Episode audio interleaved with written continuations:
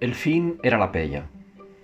Ese vegetal escondía gases venenosos en su vientre podrido y se parecía a una cabellera apretada de anciana.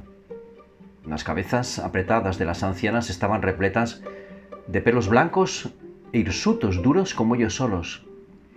Todas ellas, sin excepción, andaban con una en la cabeza llena de malos aires, tiesa, dura, húmeda.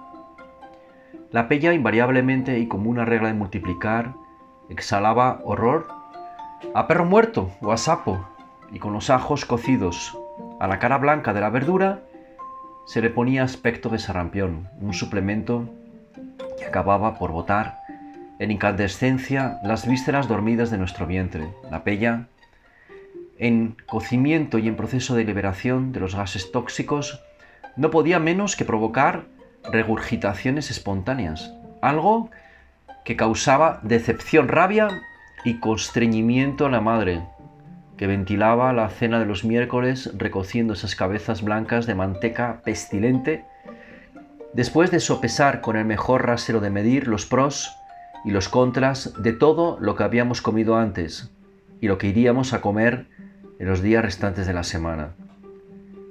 A las orejas de la pella las podía ver desde lejos, en cuanto abría la puerta de casa, de manera silenciosa, pero con el vacuo de la premonición hacía acto de presencia aquel vaho condensado que daba mareos. Entonces me echaba a llorar sin consuelo y sentía, como casi todos los miércoles, un hondón en el alma. El hondón de la amargura del imposible tránsito de la pella por la garganta, del augurio del prefacio maternal. Come, come.